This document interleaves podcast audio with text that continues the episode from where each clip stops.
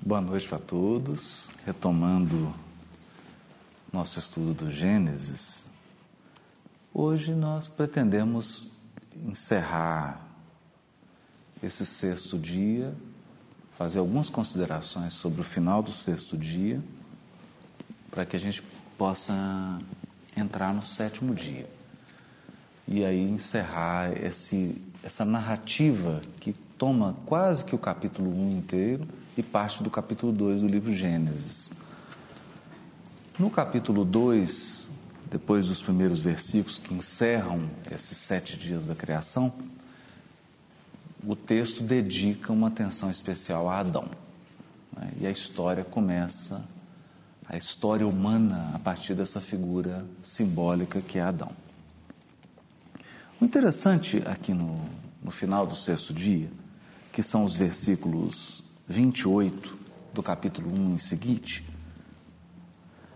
diz assim: Deus os abençoou né, ao, ao, homem e sua mulher e lhes disse: Sede fecundos, multiplicai-vos, enchei a terra e submetei-a. Dominai sobre os peixes do mar, as aves do céu e todos os animais que rastejam sobre a terra. Primeira coisa que eu queria chamar a atenção aqui, que no versículo 27 foi dito assim: Deus criou o homem à sua imagem, a imagem de Deus ele o criou, homem, macho e fêmea os criou. E só lá no decorrer do capítulo 2, início do 3, é que vamos ter a história da Eva sendo tirada da costela de Adão. O que é interessante aqui? A gente já comentou que o livro de Gênesis ele é o livro que oferece padrões. Todos os padrões de temas e de artifícios literários estão no Gênesis. E aqui nós vamos encontrar um grande artifício literário, especificamente da literatura hebraica, que é a narrativa em círculos concêntricos. Então, você diz uma coisa, Deus criou o ser humano, macho e fêmea os criou. Disse sinteticamente. Está tudo dito. Aí mais para frente ele vai repetir e contar a história de como que a mulher foi criada da costela de Adão. Como foi essa criação? Essa bipolaridade, não é? De homem e mulher, macho e fêmea.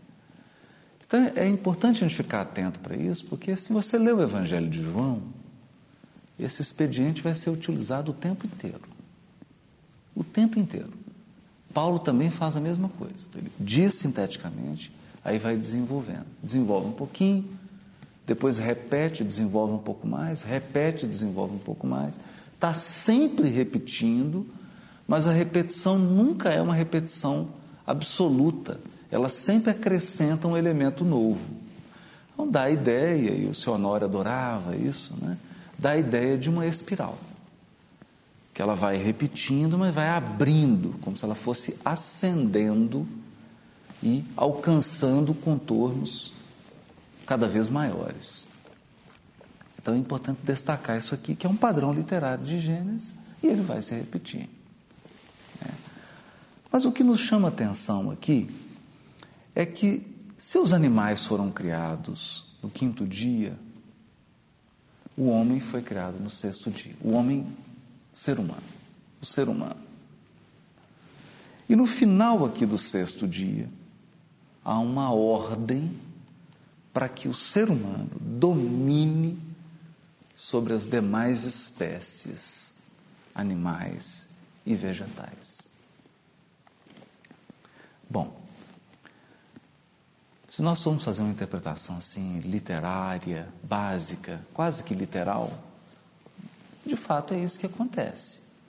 Então, os seres humanos aprenderam a, a cuidar do gado, do, de outros animais, desenvolver a pecuária, etc, etc. Aprenderam a manipular o solo, as espécies de plantas, vem a agricultura. Aprende a interferir em aspectos da Terra, do planeta, no solo, no clima, etc, etc. Então a gente percebe que essa espécie, a espécie humana, é aquela que mais interfere na biosfera. Né? Às vezes de uma maneira até deletéria demais, muito agressiva, mas é a espécie dominante. É ela que muda os rumos do processo evolutivo que, se ocorresse de maneira automatizada, sem interferência da inteligência humana, demoraria muito mais ou seguiria outro curso. A evolução tomaria outros caminhos. É, então a gente constata isso. Né? Mesmo o autor de três mil anos atrás era capaz de constatar isso quando olhava ali os pastos, a agricultura, o homem manipulando as plantas, os cultivos de vegetais, etc. O homem cuidando de certos animais, extraindo deles o alimento, é, a locomoção, etc. Ele percebe que essa espécie, a espécie humana, ocupa uma posição especial no projeto da criação. Ok. Mas nós podemos avançar também, agora com o auxílio da chave espírita. Lembrando aquele conselho de Kardec lá na introdução do Evangelho segundo o Espiritismo, quando o codificador diz assim: muitos pontos da Bíblia, dos Evangelhos e dos autores sacros em geral, somente são ininteligíveis, ou seja, incompreensíveis, por falta da chave que faculte o entendimento. Essa chave está completa no Espiritismo. É. No sentido de que Espiritismo não no sentido de movimento espírita, mas Espiritismo no sentido das leis que regem o mundo espiritual.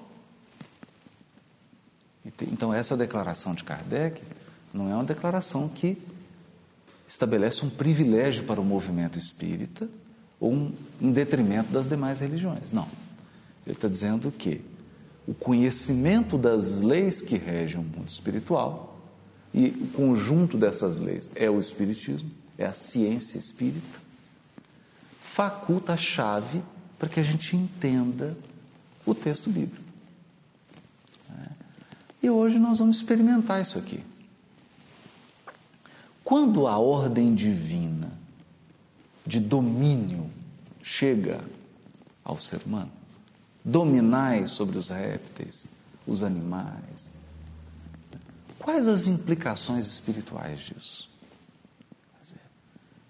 O que nós podemos extrair para além disso? Então, eu selecionei aqui dois textos de André Luiz que estão no Evolução em Dois Mundos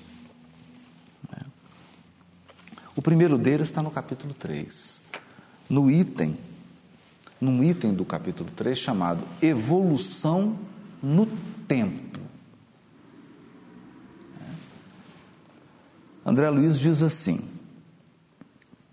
É assim que dos organismos monocelulares aos organismos complexos, em que a inteligência disciplina as células, colocando-as a seu serviço, o ser viaja no rumo da elevada destinação que lhe foi traçada do plano superior, tecendo com os fios da experiência a túnica da própria exteriorização segundo o molde mental que traz consigo, dentro das leis de ação, reação e renovação, em que mecaniza, em que mecaniza as próprias aquisições, desde o estímulo nervoso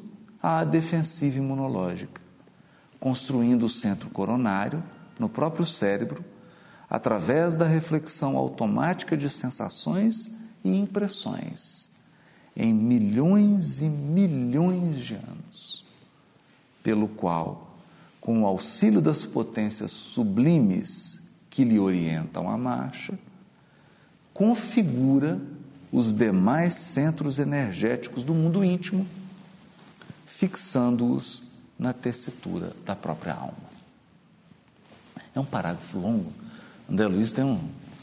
Dá, dá para dividir aqui uns cinco parágrafos, né? Mas vamos detalhar um pouquinho mais antes da gente ler o restante. Que aí depois ele solta mais um outro parágrafo maior do que esse. Né?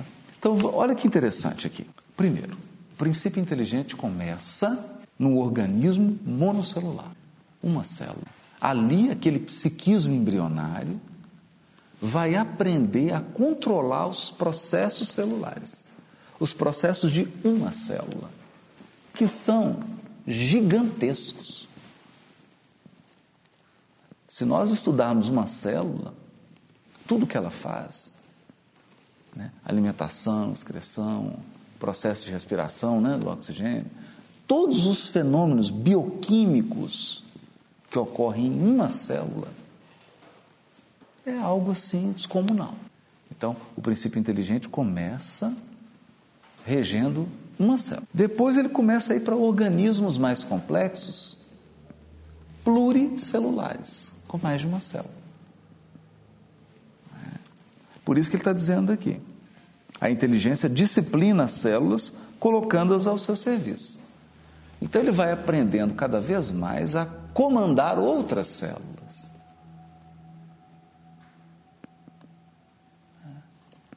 E assim ele começa uma viagem traçada pelo plano superior, que é a viagem evolutiva, a viagem da evolução.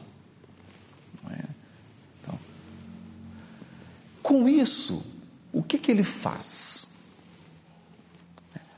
À medida que ele adquire experiência, ele vai tecendo uma túnica, que é o perispírito. É o seu corpo. O corpo é, é, físico, original. Porque o nosso corpo físico, propriamente dito, é uma veste do perispírito. O corpo físico propriamente dito é o perispírito. Por quê? Kardec nos ensina que ele é formado dos elementos do orbe, portanto, indo a outro orbe ou vindo de outro orbe, precisa recompor isso. André Luiz vai trabalhar o tema no livro Entre a Terra e o Céu e no livro Libertação, dizendo a mesma coisa né, uma tessitura plástica, um corpo extremamente plástico, mas formado da substância do orbe. Segundo um molde que é o corpo mental. E aí ele não entra em detalhes do corpo mental, porque nós não conhecemos nem 5% do corpo espiritual, do perispírito. Não dá para avançar para o corpo, não, tem, não temos menor condição. Né? Nós estamos ainda sem instrumento para medir, para avaliar o perispírito e as propriedades do perispírito. Nós sabemos que tem um molde ali que é mais perceptível quando ocorre o processo de. É, quando ele se encolhe, né? Ele sofre uma regressão, que é no momento que vai reencarnar, uma miniaturização, quando reencarna, e no processo de desencarnação. Porque quando você desencarna, o perispírito também ele no momento da desencarnação ali, ele é preparado, ele vai sendo composto, como se fosse um feto. Né? Processo que, segundo André Luiz, pode demorar dias, horas, dias, meses, anos, dependendo da consciência que está desencarnando, né? do estágio evolutivo dela. Né? Anos aí, é claro, nós estamos pensando numa inteligência bem rudimentar, né? Vai formar isso. Então, o perispírito é esse corpo, essa veste, né? altamente sensível, plástica, que reflete com precisão, como se fosse uma tela de LED, todas as emoções, sensações, pensamentos e estados de alma. É.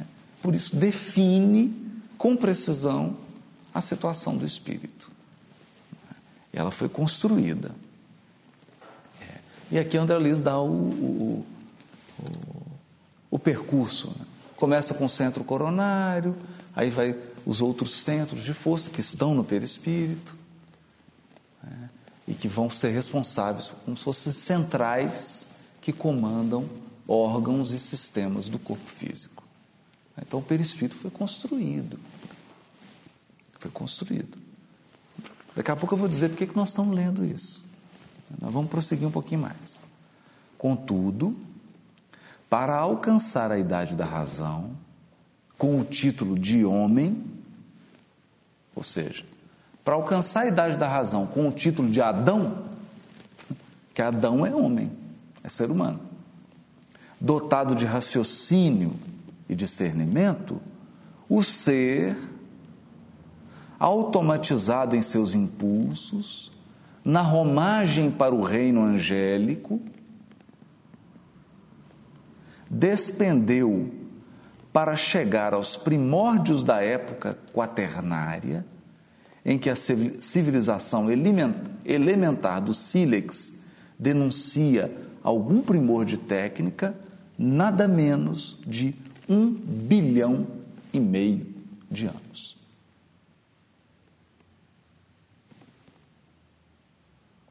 Um bilhão e meio. Então aqui a gente já tem mais ou menos uma média de do princípio inteligente.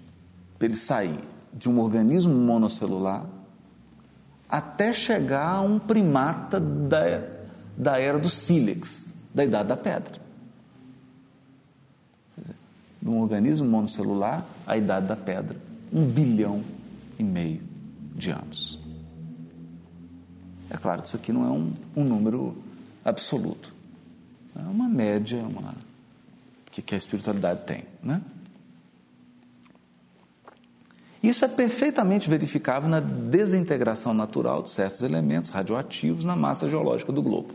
Claro, a história evolutiva está registrada geologicamente na Terra, né? não há nenhuma dúvida disso. E entendendo-se que a civilização aludida porque aí da idade da pedra em diante começa uma civilização humana. Então começa a espécie humana. Floresceu há mais ou menos 200 mil anos, preparando o homem, com a bênção do Cristo, para a responsabilidade. Somos induzidos a reconhecer o caráter recente dos conhecimentos psicológicos destinados a automatizar na constituição físio-psicossomática do espírito humano as aquisições morais que lhe habilitarão a consciência terrestre a mais amplo degrau de ascensão à consciência cósmica. Eu vou traduzir isso aqui. O que, que o André Luiz disse aqui? Para entrar no período hominal, no estágio de evolução de ser humano, foram gastos um bilhão e meio de anos para automatizar impulsos biológicos. Isso é conquista nossa. Quer dizer, ninguém aqui precisa se concentrar para o seu aparelho digestivo funcionar.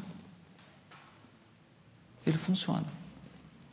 Todo o seu sistema imunológico funciona sem você ficar. Agora, 30 plaquetas, você não precisa ficar controlando isso. Já está automatizado. Mas isso foi conquistado em um bilhão e meio de anos de evolução. Está automatizado. Então, o que nós queremos dizer com isso? biologicamente falando, nós espíritos já temos a conquista da automatização dos impulsos físicos. É conquista. Qual é o desafio agora? E é esse o desafio que está em Gênesis aqui. Dominai sobre os animais, sobre os répteis, que ordem é essa? É uma ordem para o espírito dominar os seus automatismos biológicos, instintivos. Dominar todos esses impulsos conquistados ao longo de um bilhão e meio de anos. Então, quanto tempo ele vai gastar para isso? É o que André Luiz está dizendo. Se você pegar do homem da idade do sílex até hoje, 200 mil anos. Mas nós não podemos dizer que a moralidade do homem da pedra é como a nossa. Então nós temos aí o quê? 25, 30 mil anos de experiência moral. Contra um bilhão e meio de experiência instintiva, evolutiva, que fixou os automatismos biológicos. Então o que, é isso? Isso não é nada. Não é nada. É. E é importante para que a gente coloque a evolução dentro de um quadro. Porque às vezes nós vamos falar sobre transição planetária e as pessoas ficam apavoradas porque a Terra não se tornou perfeita em 20 anos. Em 100 anos.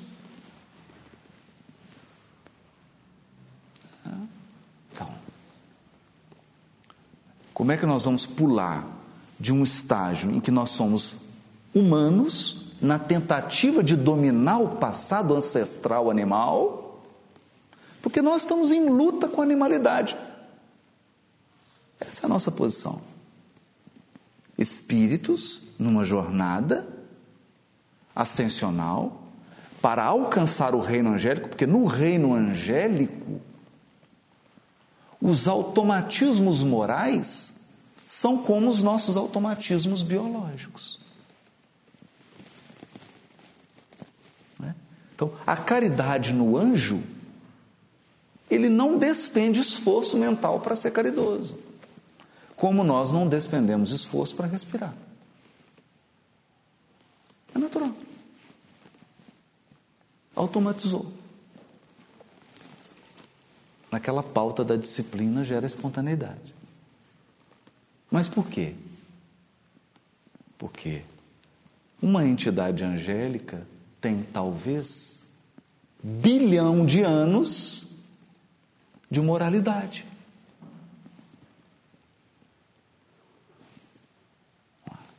Então nós temos que pensar nisso.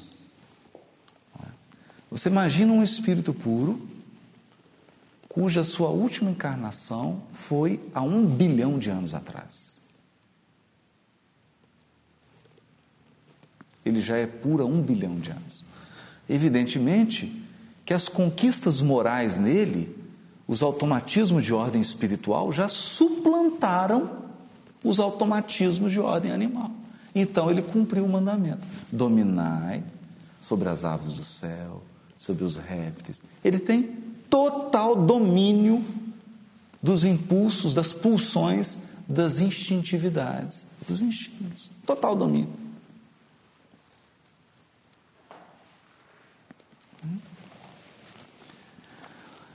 É, em outro ponto, André Luiz vai tocar nesse tema, especificamente no capítulo 6, no item chamado Genealogia do Espírito.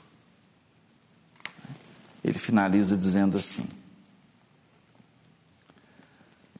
Com a supervisão celeste, porque evolução se dá com supervisão, claro. Quem já alcançou ajuda quem está na conquista com a supervisão celeste, o princípio inteligente gastou desde os vírus e as bactérias das primeiras horas do protoplasma na Terra, mais ou menos 15 milhões de séculos. Então aqui ele mudou a equação. Era um bilhão e meio de anos, 15 milhões de séculos. Mas eu gostei disso aqui. Porque 15 são duas semanas.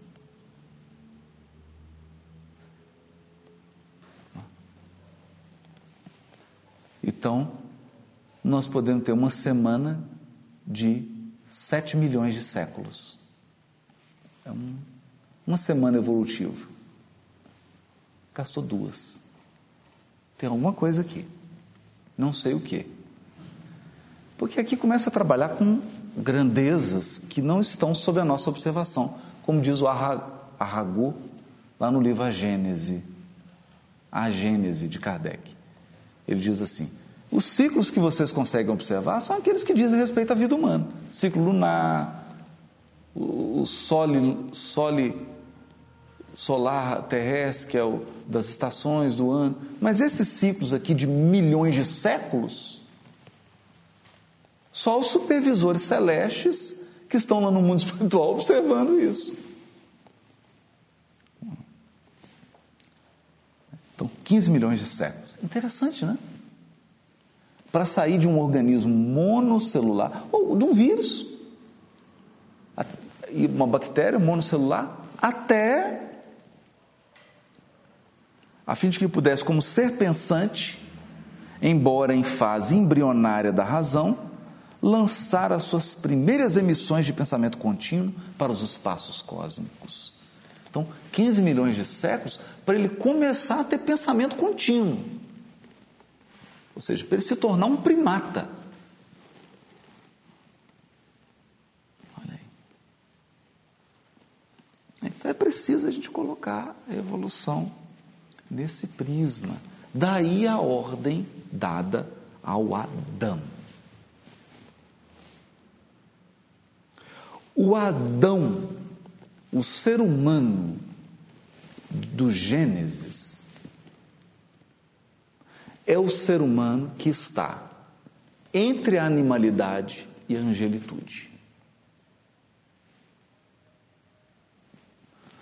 O segundo Adão, que é o Cristo, já é o ser na angelitude.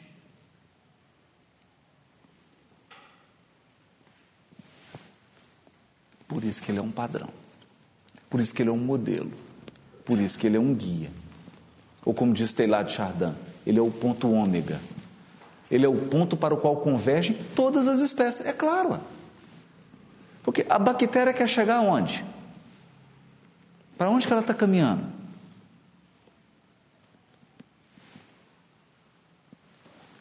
Para onde?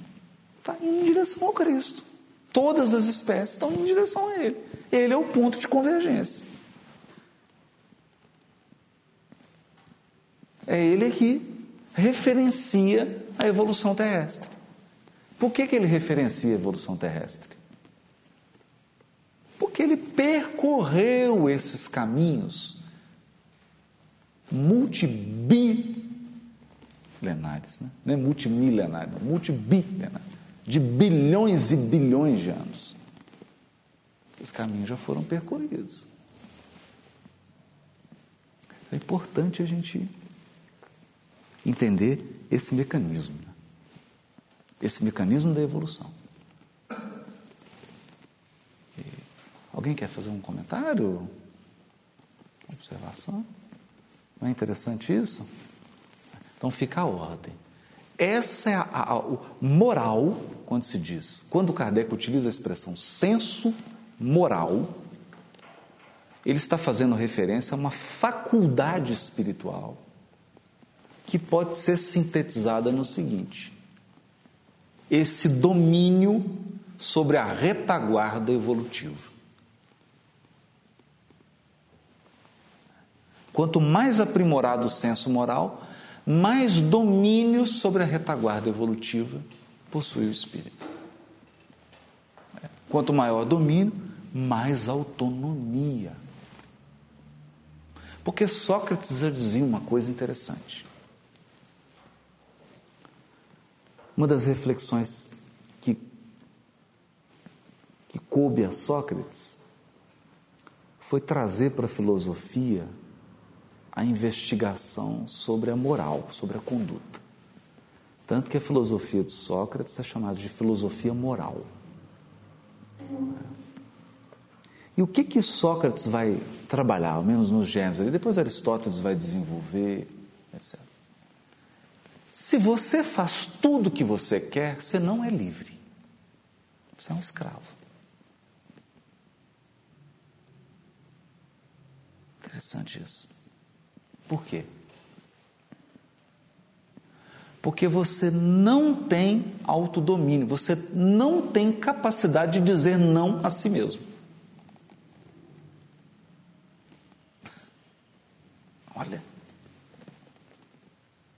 Contenção do desejo é liberdade. Porque significa autonomia. A questão é: você, nesse raciocínio de Sócrates, você só é verdadeiramente livre se você for capaz de resistir a você mesmo.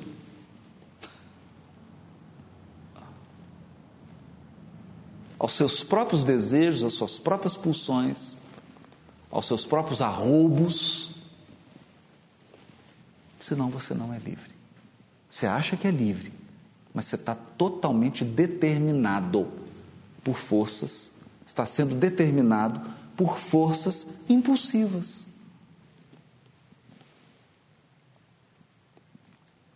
É.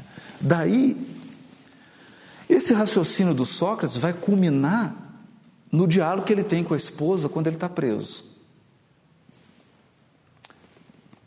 Que ela chega chorando e fala assim: Eles te prenderam. Ele fala: Não, eu, estou, eu sou livre. Eu não estou preso. Eu sou livre.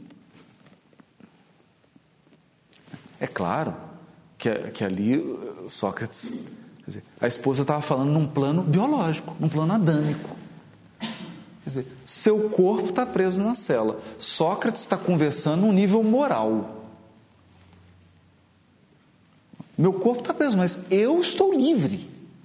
Quem me prendeu aqui é que está preso. Então, levou a discussão da liberdade para um outro patamar. Quem me prendeu está andando aí e acha que está livre, mas não está, porque é escravo de condicionamentos, condicionamentos sociais, preconceitos, paradigmas, pulsões, emoções, desejos. Eles são escravos. Eles não conseguem é, dizer não a toda essa carga de impulso e, por exemplo, tomar uma decisão justa. Não consegue.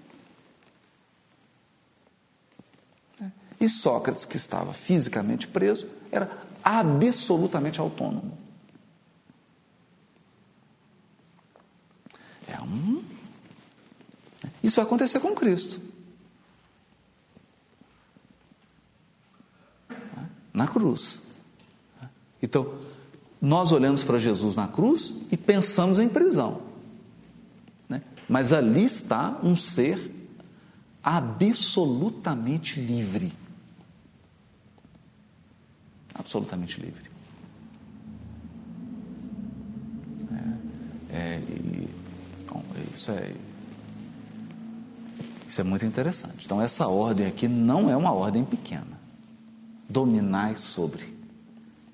Os, o, o homem criado no sexto dia tem que agora dominar os outros dias. O quinto, quarto, terceiro, segundo.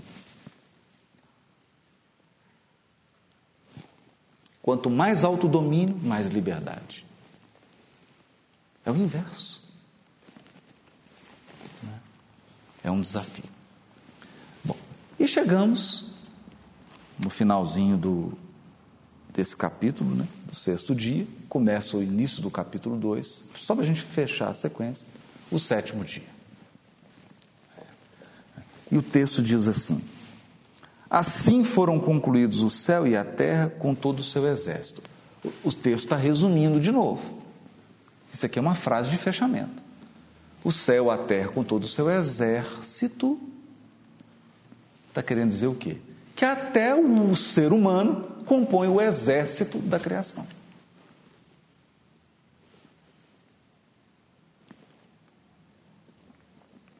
Interessante isso. Porque esse exército aqui, que pode ser pensado também nas estrelas, as virtudes do céu, os espíritos do Senhor, que são as virtudes dos céus, Quais estrelas cadentes?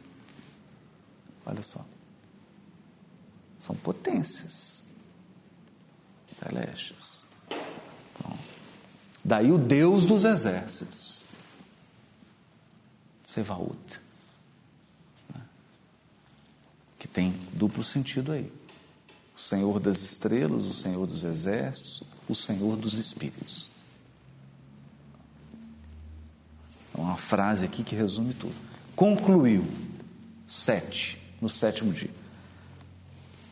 Deus concluiu no sétimo dia a obra que fizera e no sétimo dia descansou. Aqui eu queria comentar uma coisa. No sétimo dia não foi feito nada. Só foi concluída a obra. Parece um paradoxo. Parece um paradoxo. Então aqui tem uma lei belíssima. Belíssima. Só o descanso conclui o trabalho.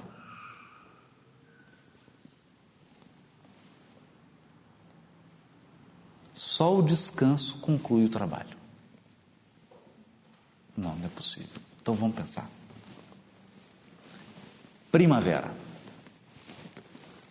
Começa a brotar tudo florido. Verão, outono, inverno.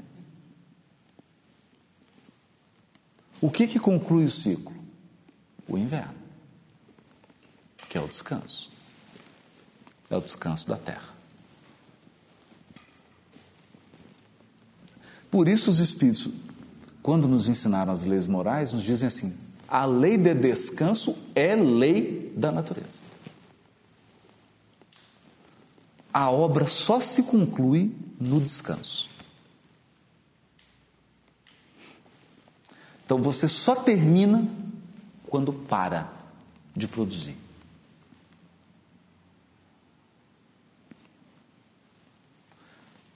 Olha que interessante. Porque parar a produção, descansar, é referenciar o que foi feito para o futuro. Se você só faz e não para, a sua ação não aponta para o futuro, ela anda em círculos, ela não sai do lugar.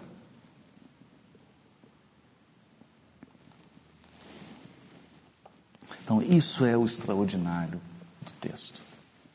Deus conclui a sua obra e descansa no sétimo dia. Aí você fica pensando, meu Deus, mas se ele descansou no sétimo dia, e se no sétimo dia não foi feito nada? Porque olha aqui, eu vou ler de novo. Assim foram concluídos o céu e a terra com todo o seu exército. Deus concluiu no sétimo dia a obra que fizeram, e no sétimo dia descansou, depois de toda a obra que fizeram.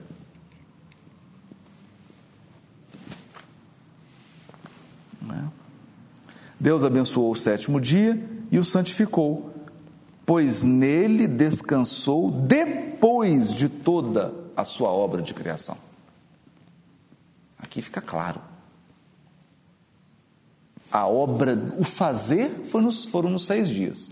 O descanso é a conclusão da obra. Então, o descanso compõe a obra.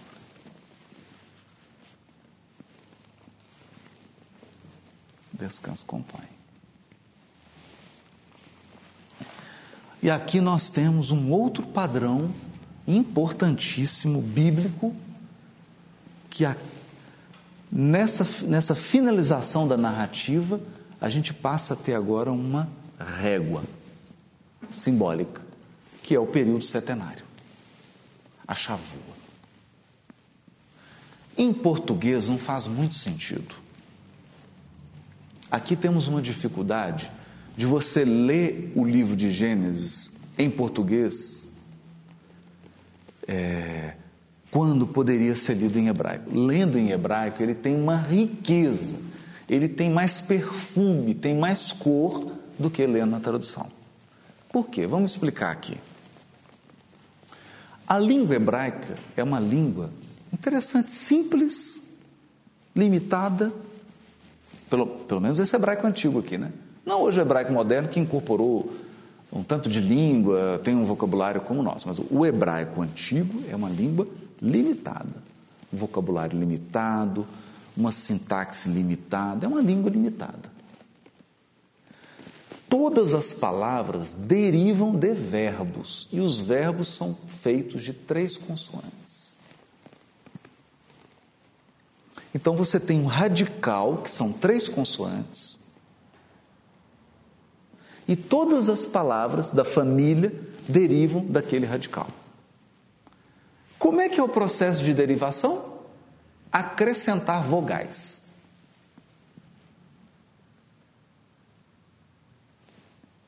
Acrescentar vogais. Então, por exemplo, homem, ish, mulher, ixá. Põe um azinho. O radical é o mesmo. É, sete, shevet. Semana, chavua. Só mudei as vogais. Sábado, shavat. Ou shabat. É o sábado. É a mesma coisa. Se você lê, e o texto, olha, agora, isso aqui que é bonito. Aqui que é bonito. Porque o texto antigo eles não colocavam vogal. Só colocava consoante.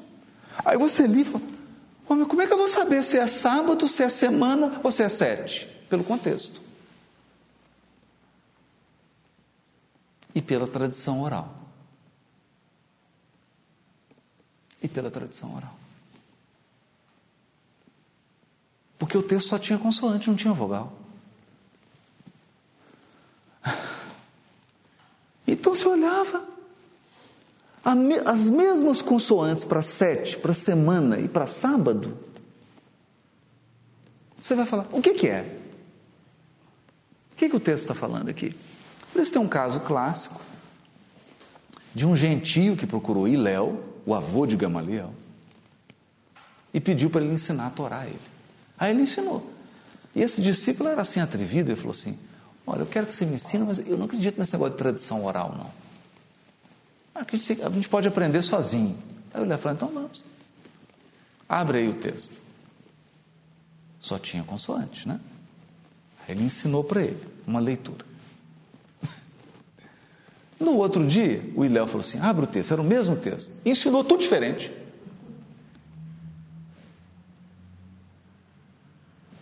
Ele falou, mas isso aqui é tudo diferente do que você falou. Ele falou, mas não cabe? Cabe. Eu só não mudei as vogais? Mudei. Ah, então não precisa de tradição oral, você pode aprender sozinho.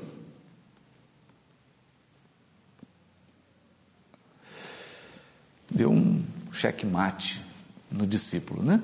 Gentil.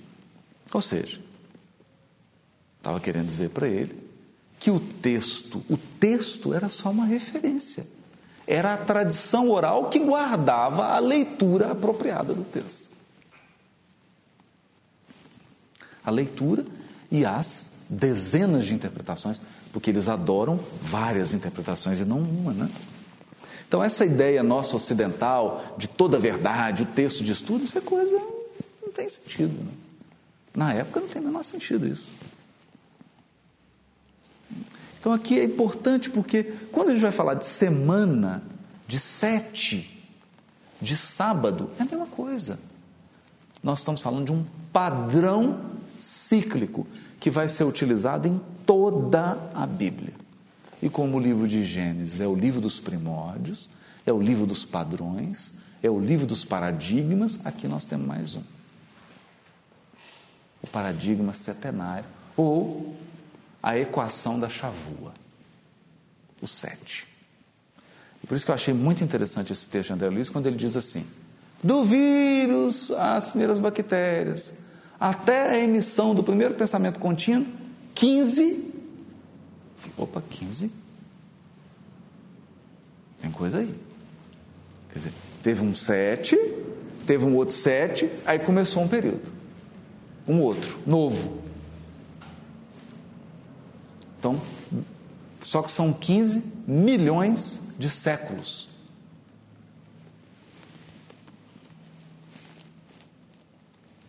É? Cada dia, um milhão de séculos. Olha que interessante. Então, é só, é só a unidade que muda. Só muda a unidade. Sete. Sete o quê? Dia de 24 horas? Não. Milhões de séculos. Essa é a unidade. Interessante, né? Interessantíssimo aqui. E olha aqui, e olha aqui, esses 15 milhões de séculos representam para nós aqui só o quinto dia e parte do sexto.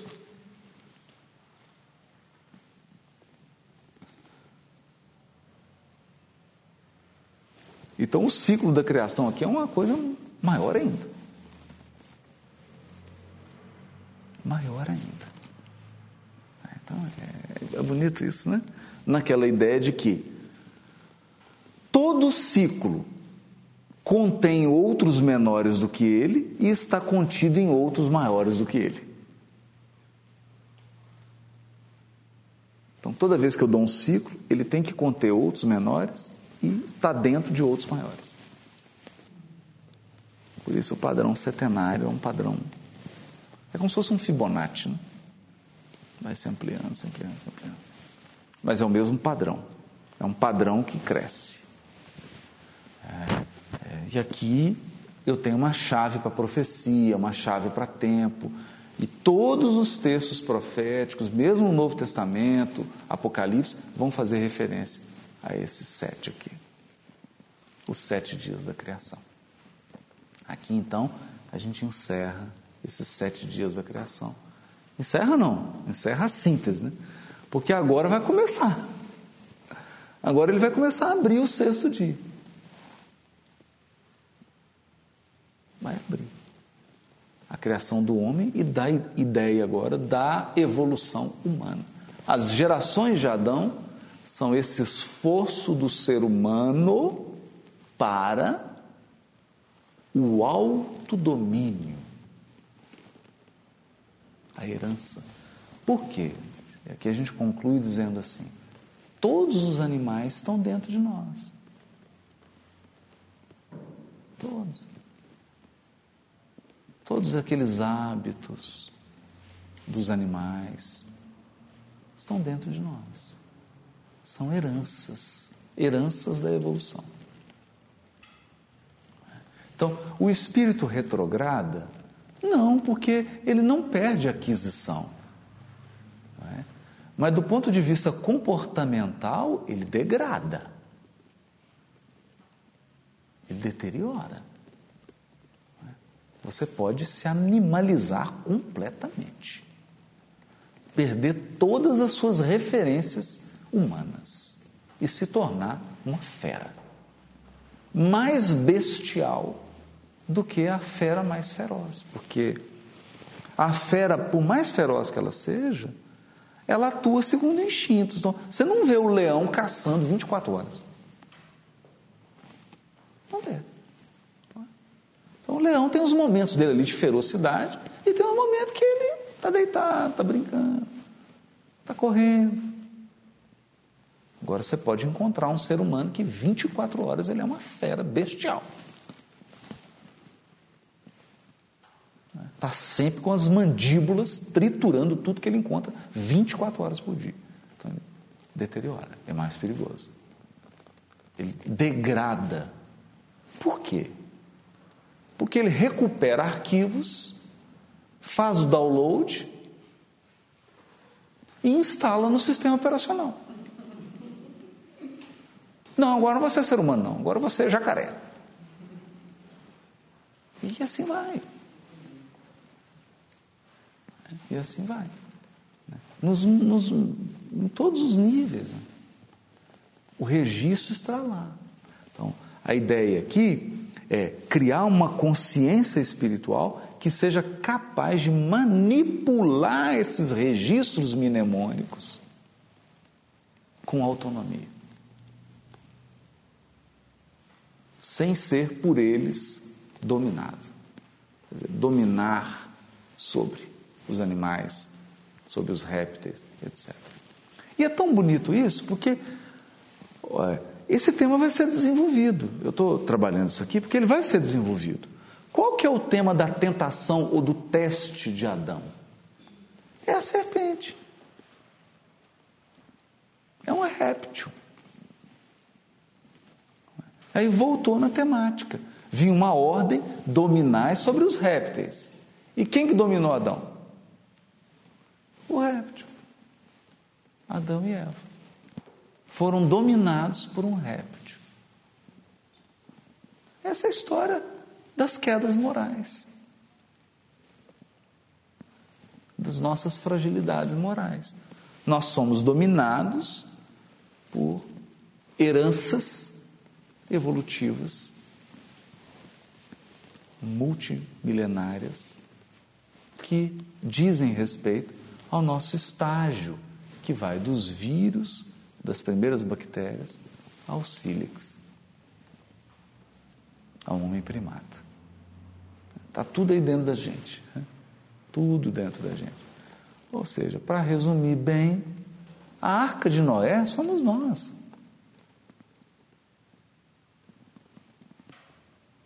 Aquela história de construir uma arca, para colocar um princípio ativo e um princípio passivo de cada espécie, esse é o nosso psiquismo. E por que colocou um macho e uma fêmea? Porque se reproduz, o padrão se reproduz.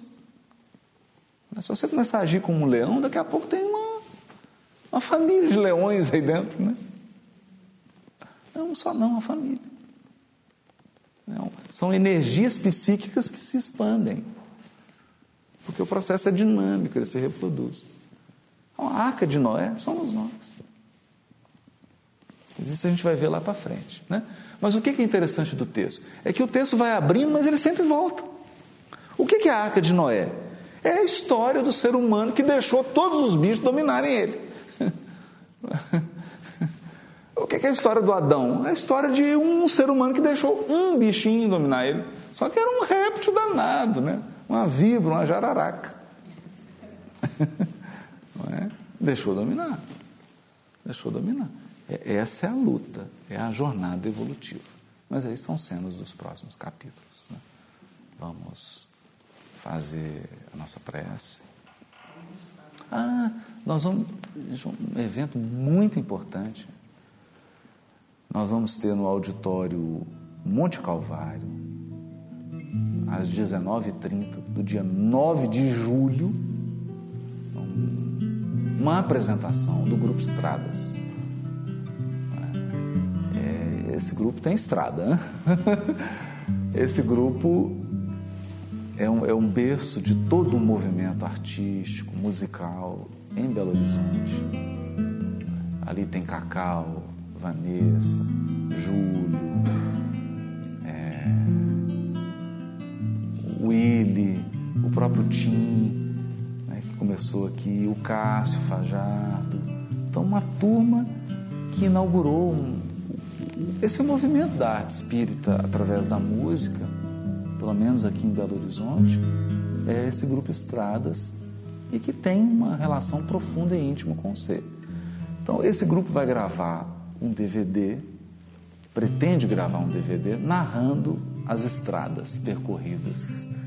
E esse evento do dia 9 de julho é um evento para a gente arrecadar fundos com vistas à gravação desse DVD. Eu vou fazer uma, uma, uma pequena palestra, depois nós vamos ter uma apresentação musical.